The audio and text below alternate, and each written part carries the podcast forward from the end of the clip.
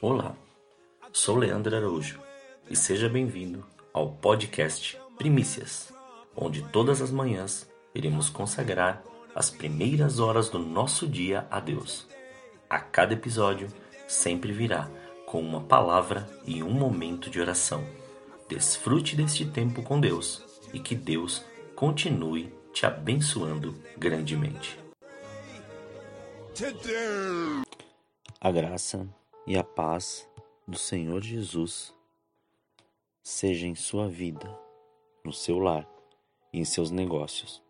Quero iniciar agradecendo a Deus por permitir entregarmos essas primícias a Ele todos os dias e juntos desfrutarmos de mais uma revelação da palavra que se encontra na carta aos Romanos, capítulo 4, versículo 16, 17, 20 a 22.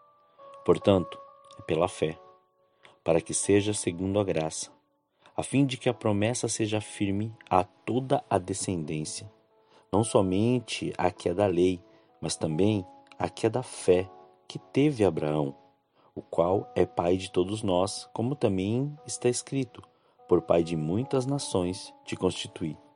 Perante aquele no qual creu, a saber, Deus, que vivifica os mortos e chama à existência as coisas que não são como se já fossem.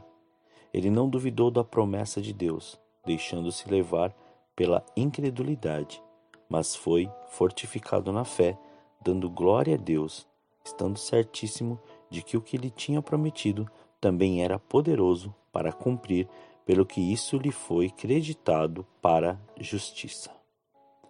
Onde a nossa fé está sendo fundamentada é que temos que investigar, pois ainda que falemos de um Deus todo-poderoso e que caminhemos na fé em suas promessas, se faz necessário essa indagação, pois vemos hoje muitas manifestações espirituais e elas sempre revestidas de grandes e audazes interpretações. Mas onde está a graça que foi revelada por Cristo na cruz do Calvário? Se Cristo nos revestiu do Espírito Santo e de poder, porque estamos aceitando um inerente fogo estranho que, em vez de levar à santificação, está levando a revelações humanas, idolatria a homens e a uma falsa sensação da presença de Deus.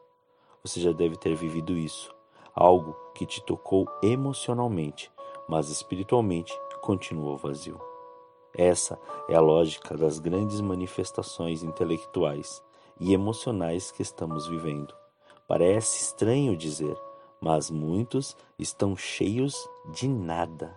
Não sabem que direção seguir, não são instruídos ao caminho, continuam ainda com raízes do passado, sentimentos que os perturbam, mas vivem comentando e dizendo que palavra abençoada de ontem, que culto foi aquele, o céu desceu naquele lugar. Evidências da manifestação de Deus, mas não de um arrependimento real, renúncia, santidade, desprendimento das coisas dessa terra, intimidade ao ouvir a voz do Espírito Santo e de uma cura na sua alma, somente mais um momento de êxtase. Deus nos chamou das trevas para sua maravilhosa luz, para sermos completamente curados, sarados e libertos. E te pergunto hoje, o que tem impedido de você chamar à existência as coisas que não são como se já fossem? Ou de deixar a incredulidade e ser fortificado na fé, ou de ser curado, sarado e liberto pela graça? Graça essa revelada em Cristo Jesus, quando ao terceiro dia venceu a morte e ressuscitou, te dando legalmente a autoridade de um nome que é sobre todo nome. E no nome de Jesus Cristo todos os principados e potestades se curvam mas essa autoridade foi dada para aquele que vive essa graça e não aquele que sugere uma fé aleatória, uma fé de envolvimentos, uma fé de ilusão, uma fé de interesse, uma fé de troca, uma fé de falsidade, uma fé de mentira, uma fé de imposição, uma fé de falatórios inúteis, uma fé solo, ou seja, sozinho. Coloque sua fé em ação. Deus te chama para viver uma fé que transforma, aviva, restaura, renova, cura, sara, retira todas as raízes do passado, te faz nascer de novo e te dá certeza do caminho para a salvação. E com o seguinte detalhe: a essência dessa fé é fundamentada no amor.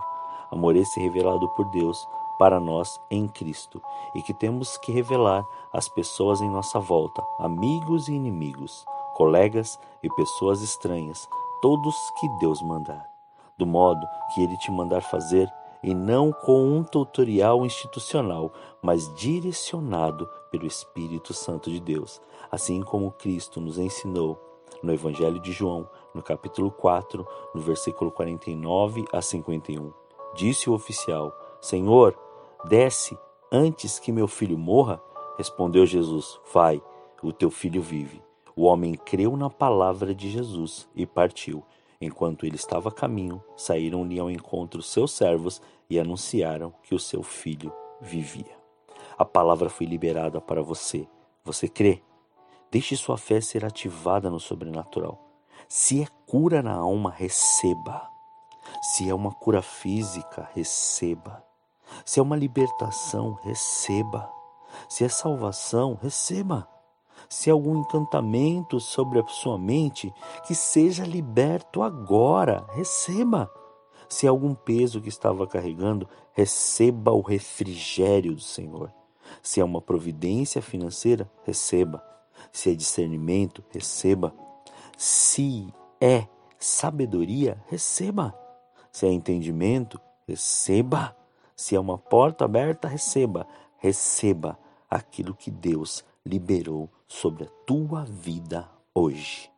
Oremos, Senhor, nós te louvamos e te agradecemos pelo seu constante amor. Mais uma vez consagramos, Pai, as nossas vidas, consagramos, Pai, o nosso dia, consagramos, ó Pai, tudo aquilo que temos e tudo aquilo que somos em Suas mãos. E, Pai, sim, ativamos esta fé sobrenatural em Ti. E nós cremos que aquilo que foi liberado, que a palavra que foi liberada é uma palavra que está, Senhor, chegando não só ao seu coração, mas que foi gerado, Pai, num reino espiritual. E nós chamamos a existência que venha e se manifeste o seu reino agora de uma maneira sobrenatural, despedaçando todos os grilhões, algemas e amarras e trazendo aquilo que o Senhor preparou para as nossas vidas nesse tempo. Graças te damos, Pai, e nós recebemos tudo aquilo que o Senhor tem liberado para as nossas vidas. Muito obrigado, Senhor. Assim nós oramos, em nome de Jesus. Amém. Que o seu dia seja estritamente abençoado na presença do Senhor.